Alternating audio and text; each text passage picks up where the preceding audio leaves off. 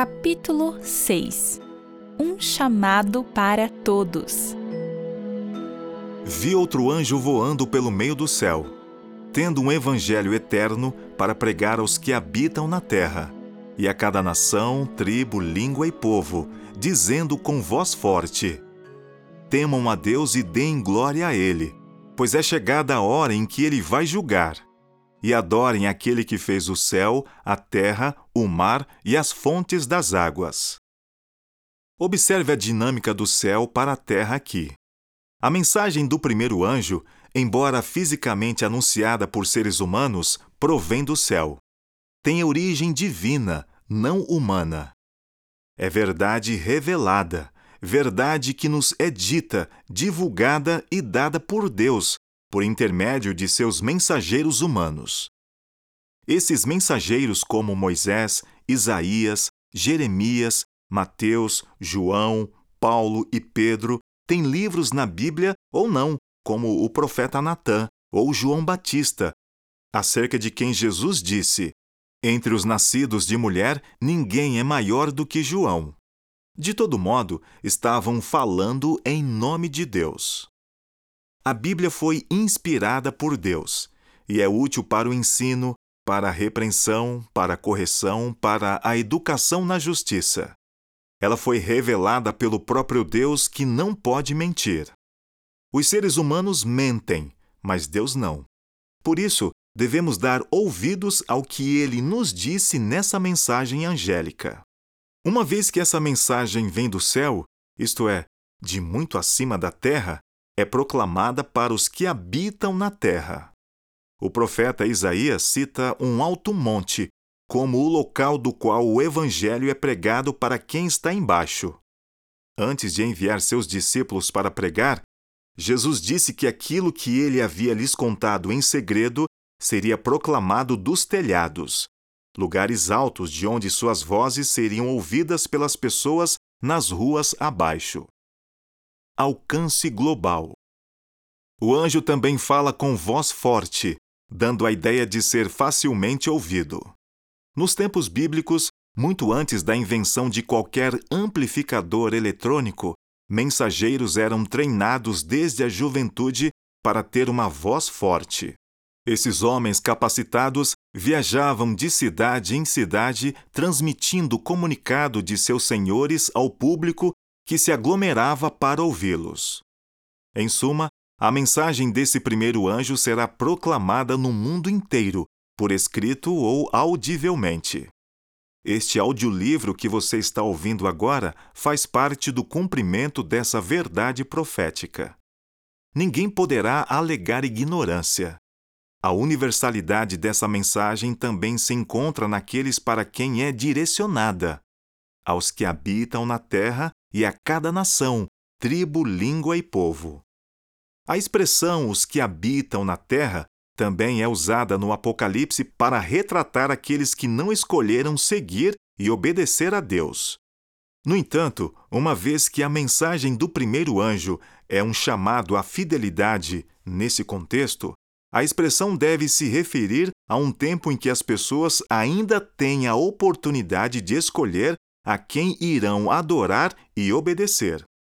Aliás, aquilo que vem logo em seguida, a expressão explicativa cada nação, tribo, língua e povo, revela a universalidade da mensagem.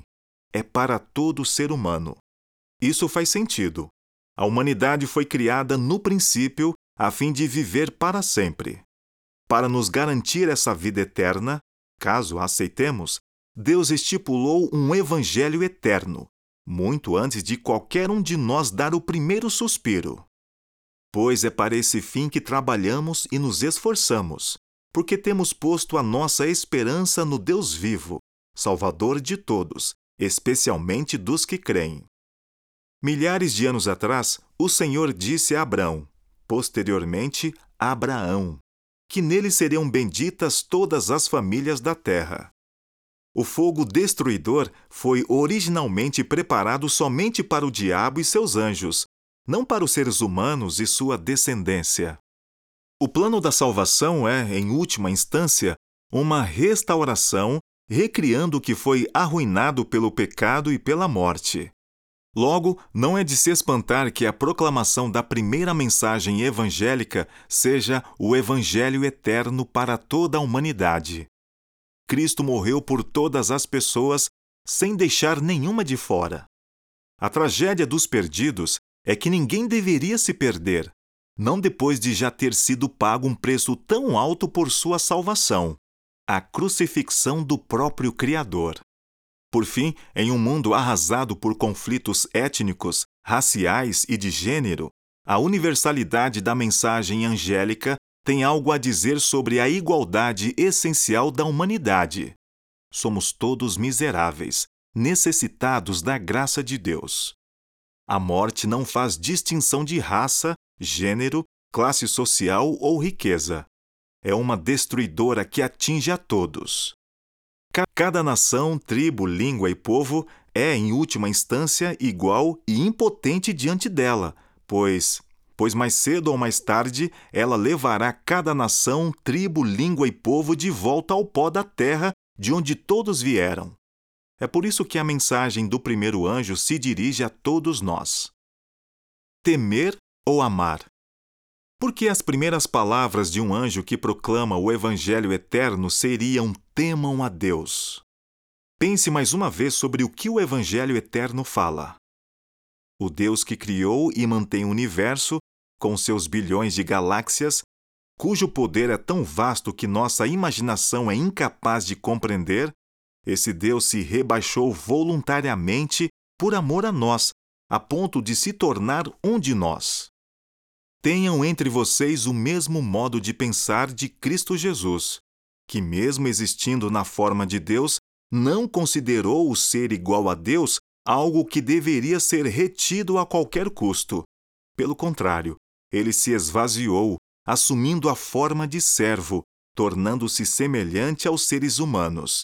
E, reconhecido em figura humana, ele se humilhou, tornando-se obediente até a morte e morte de cruz. Já teria sido uma humilhação tremenda apenas descer das glórias do céu para vir como ser humano a este planeta caído, repleto de enfermidades, guerras e crimes.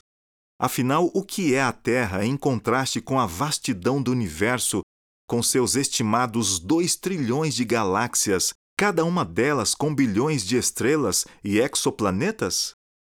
Na geografia do cosmos, nosso sistema solar inteiro incluindo o Sol, não teria mais relevância ou importância que um grão de areia. Esse é o nosso sistema solar. O que dizer então do nosso planeta, a Terra, ou de cada um de nós que, em contraste com a Terra, não passamos de minúsculos passageiros que um dia morrerão e cujo corpo desaparecerá no pó?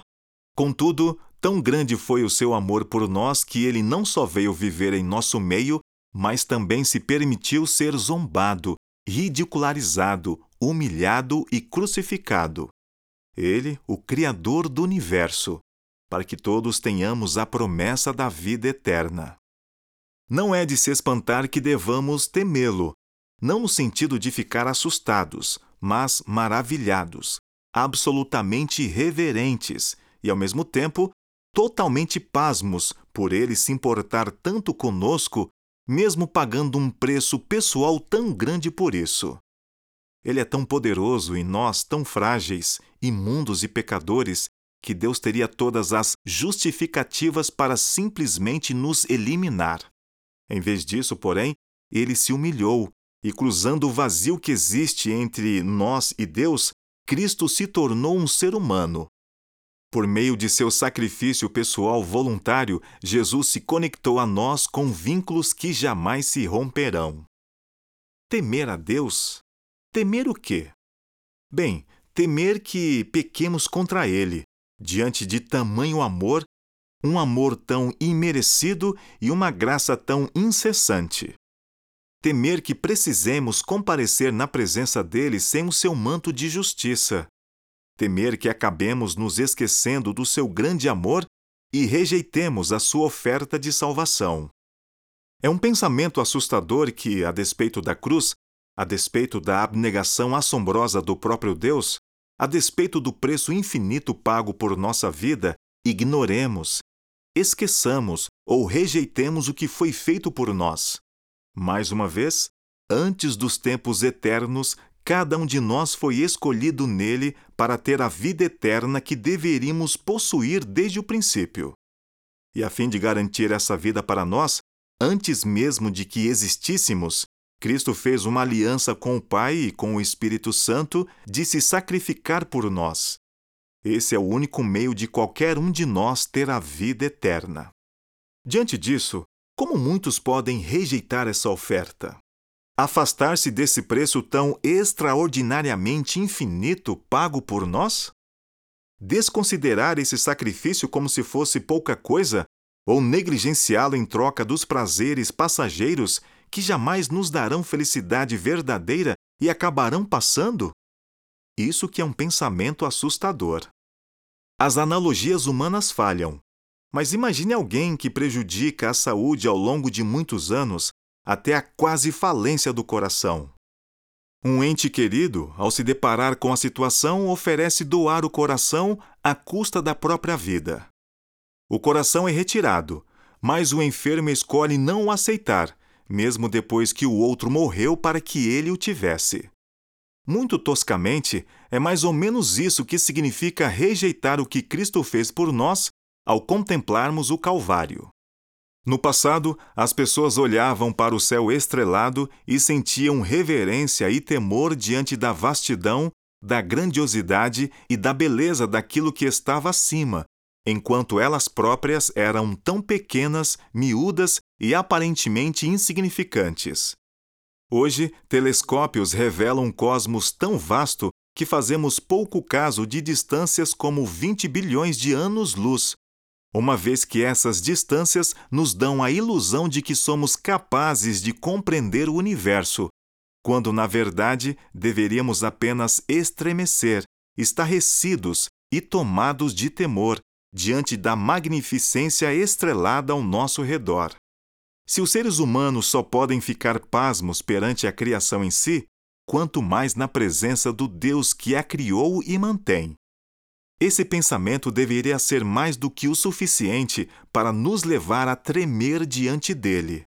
Devemos acrescentar a isso nossa própria indignidade diante do Senhor e reconhecer que, apesar de nossa indignidade, Cristo se sacrificou por nós.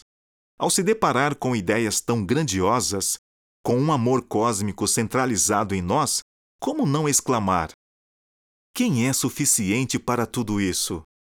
Como não perguntar: O que devo fazer? Que resposta seria digna de tudo aquilo que nos foi dado?